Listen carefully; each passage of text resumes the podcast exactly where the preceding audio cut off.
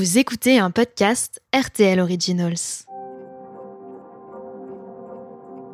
Le silence et le secret, euh, ça a toujours été une des caractéristiques de François Fillon. Bien malin est celui qui sait ce qu'il y a dans la tête de François Fillon. C'est un iceberg, hein.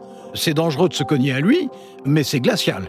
C'est glacial et il ne fait confiance à personne, sauf peut-être à deux ou trois intimes, en tout cas certainement pas aux journalistes qui ne l'ont pas particulièrement soutenu, il faut bien dire. Bonjour, je suis Benjamin Sportouche du service politique de RTL. Vous écoutez L'œil de la République. Nous poursuivons nos entretiens exceptionnels avec Alain Duhamel. Ce grand observateur de la vie politique française nous raconte ses anecdotes. Il nous confie ses souvenirs et nous révèle les coulisses de la Ve République. Nous sommes le 5 mars 2017, place du Trocadéro à Paris, et François Fillon y tient meeting. Depuis des semaines, le candidat de la droite est dans la tourmente. Sa campagne est totalement parasitée par l'affaire dite du Penelope Gate. Son épouse est en effet soupçonnée d'un emploi fictif. Alors le rendez-vous qu'il a donné ce jour-là à ses militants est donc crucial. Avant son discours, personne ne connaît ses intentions. Va-t-il ou non renoncer à la présidentielle?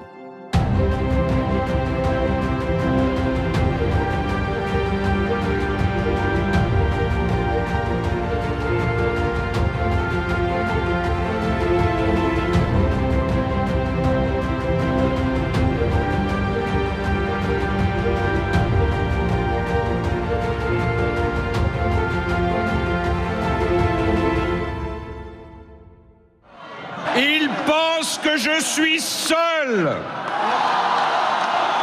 Ils veulent que je sois seul.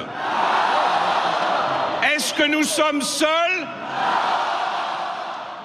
On savait très bien que le discours du Trocadéro, c'était un moment absolument clé, puisque la question qui se posait était de savoir est-ce qu'il va dire qu'il se retire ou pas. Donc franchement, c'était un, un, des moments les plus intenses de la campagne présidentielle. Honnêtement, j'avais de bonnes informations quand même. J'avais vu, et rencontré pas mal de monde entre le vendredi, entre même le mercredi et ce samedi. Et euh, moi, tout ce qui me revenait, c'était tous ceux qui sont allés le voir lui ont demandé de se retirer et à aucun il n'a répondu qu'il le ferait. Et donc, euh, moi, je m'attendais à ce qu'il maintienne. Je m'attendais à un exercice de, je dirais, de faux stoïcisme. Euh, de je suis euh, celui qui en, réalité se sacrifie, mais se sacrifie en restant. Le Trocadéro, euh, même si les Français connaissent pas forcément l'existence de ce qu'était le Trocadéro, mais enfin c'est quand même un des lieux dans Paris un peu solennel. En plus, le temps était ce qu'il était, c'est-à-dire assez éprouvant. Bon, donc, ça dramatisait. Je veux dire, euh, la pluie, le trocadéro, la foule, l'ardeur, l'amertume, qui se, ça se sentait. Hein. C'est très rare qu'on sente une foule réagir de cette façon-là. Euh, tout, ça créait un climat. Et puis, euh, Fillon, il faut bien le dire, a, fait un très bon discours.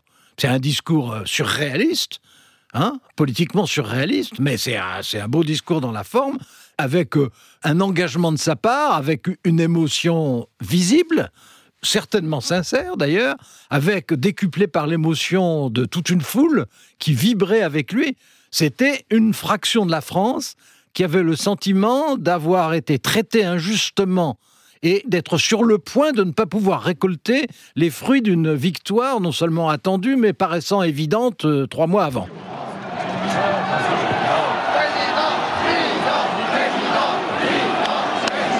C'était une foule qui se victimisait comme lui se victimisait. Et c'était une foule qui, euh, sans doute, attendait, elle, qu'il confirme sa candidature.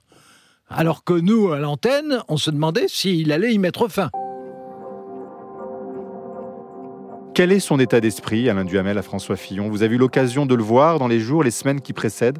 Entre le mercredi où, tout a commencé à se jouer le samedi, euh, il ne voyait personne, surtout euh, ceux qui voyaient, c'est-à-dire uniquement des politiques, et, il ne leur disait rien.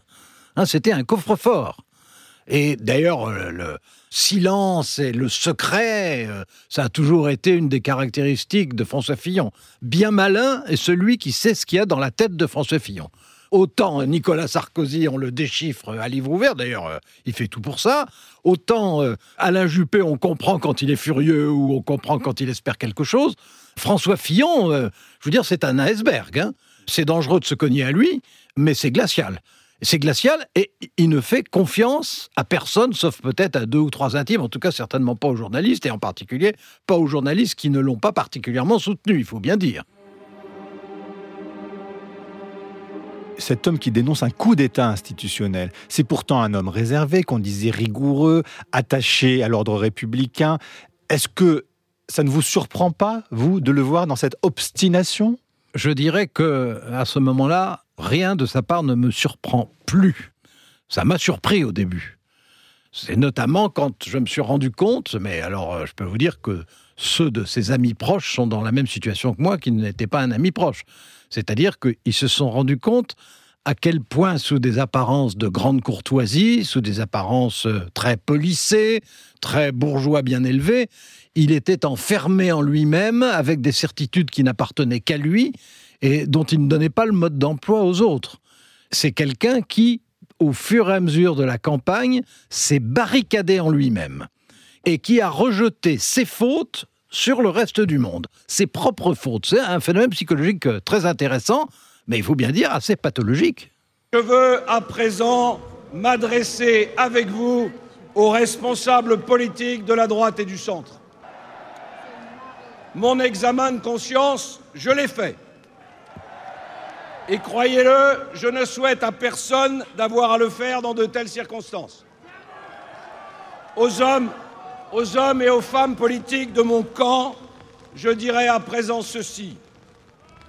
Il vous revient maintenant de faire le vôtre d'examen de conscience. La plupart de ceux qui sont allés le voir, pas la plupart, la quasi-totalité, je crois, en dehors de Bruno Retailleau et peut-être d'un ou deux autres, le suppliaient de se retirer parce qu'il était évident qu'il perdrait. Bon, et lui, en réalité, considérait que ce serait une éviction illégitime il se considérait comme dans son bon droit. Euh, il s'enferme dans ses convictions, même s'il a tort. Mais lui, personne n'arrivait à franchir les limites de ses certitudes. Alors que, euh, objectivement, si on regardait les choses, il a quand même fait le contraire de ce qu'il avait dit. Il avait dit si je suis mis en examen, je m'en vais. Bon, il a été mis en examen, il est resté. Il a pris des positions euh, politiques successives qui étaient une sorte d'enfermement dans sa propre logique. Il n'a pas du tout cherché à ouvrir son discours. Il, il est resté jusqu'au bout. Et alors, il faut quand même se rendre compte que c'est bien pour ça qu'il est tellement indéchiffrable et impénétrable. Alors qu'on ait du mal à le comprendre, euh, franchement, euh, ça s'explique. Est-ce qu'il vous a déçu, Alain Duhamel? J'avais expliqué à l'antenne, j'avais trouvé que dès le début des prestations télévisées au sein de la primaire de droite, c'était vraiment lui qui avait été le meilleur. Ça l'avait beaucoup surpris que je le dise. D'ailleurs, je m'étais un peu surpris moi-même à le penser, mais enfin, c'était ce que je pensais, donc c'est ce que j'avais dit. Et puis euh, ensuite, il, avait, il avait confirmé euh, dans les débats, cette fois-ci avec l'ensemble des candidats officiels, où euh, incontestablement, là encore, c'est d'ailleurs tout le paradoxe de cette affaire. On a découvert pendant la campagne présidentielle un François Fillon qu'on ignorait, avec beaucoup plus de talent, de charisme et d'autorité qu'on ne l'imaginait, surtout après les cinq ans où, aux côtés de Nicolas Sarkozy, il avait joué les utilités. Donc ça, ça m'a vraiment étonné.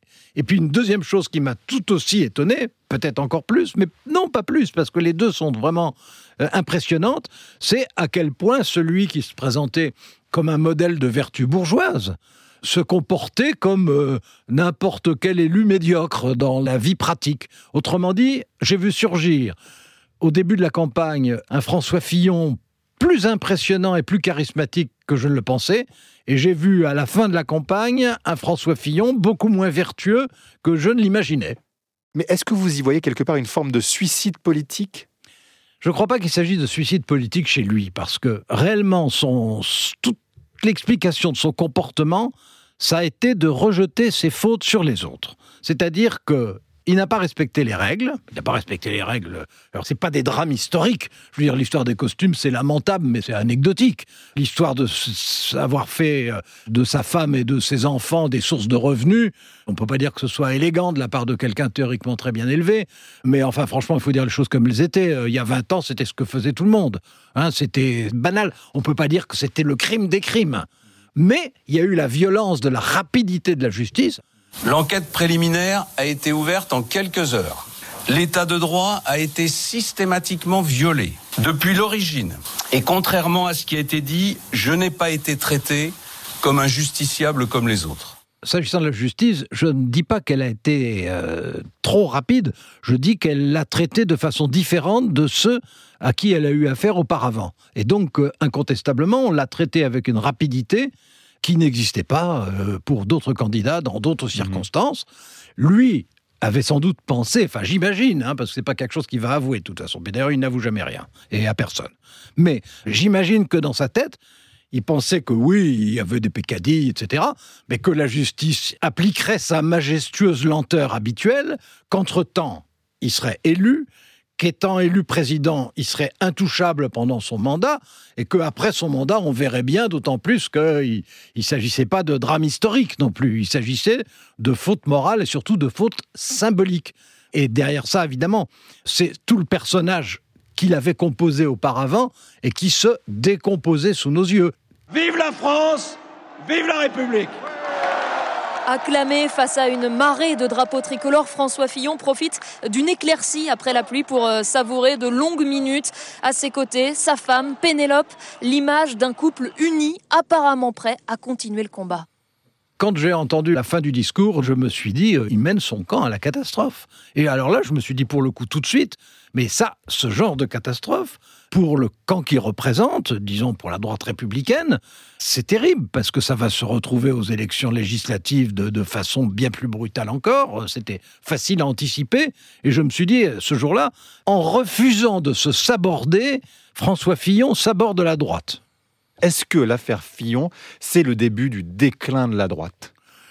L'affaire Fillon, euh, je pense que c'est une bombe à fragmentation pour la droite républicaine. La question est de savoir au bout de combien de temps elle peut arriver à se reconstituer. Je pense qu'elle a toujours un espace, la droite républicaine.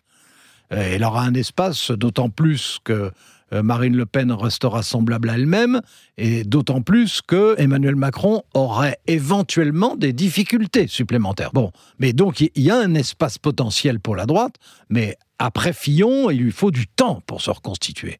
Et je doute qu'elle soit reconstituée avant la prochaine élection présidentielle. L'affaire Fillon a porté Emmanuel Macron ah bah, L'affaire Fillon a ouvert une porte à Emmanuel Macron, ça c'est une évidence. D'autant plus que la troisième personne était Marine Le Pen.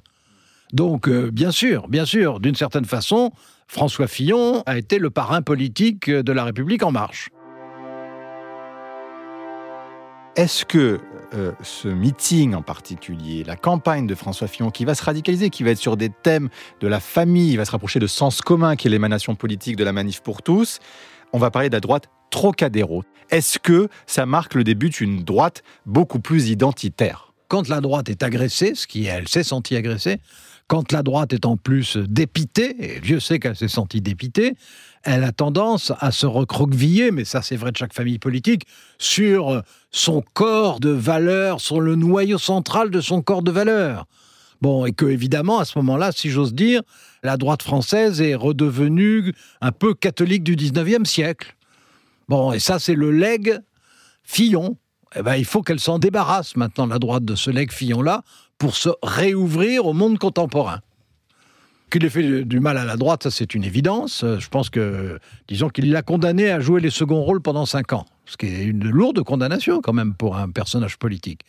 Et quant à la France, il n'a pas contribué à donner à, à ceux qui concourent pour l'élection présidentielle l'image la plus flatteuse du monde.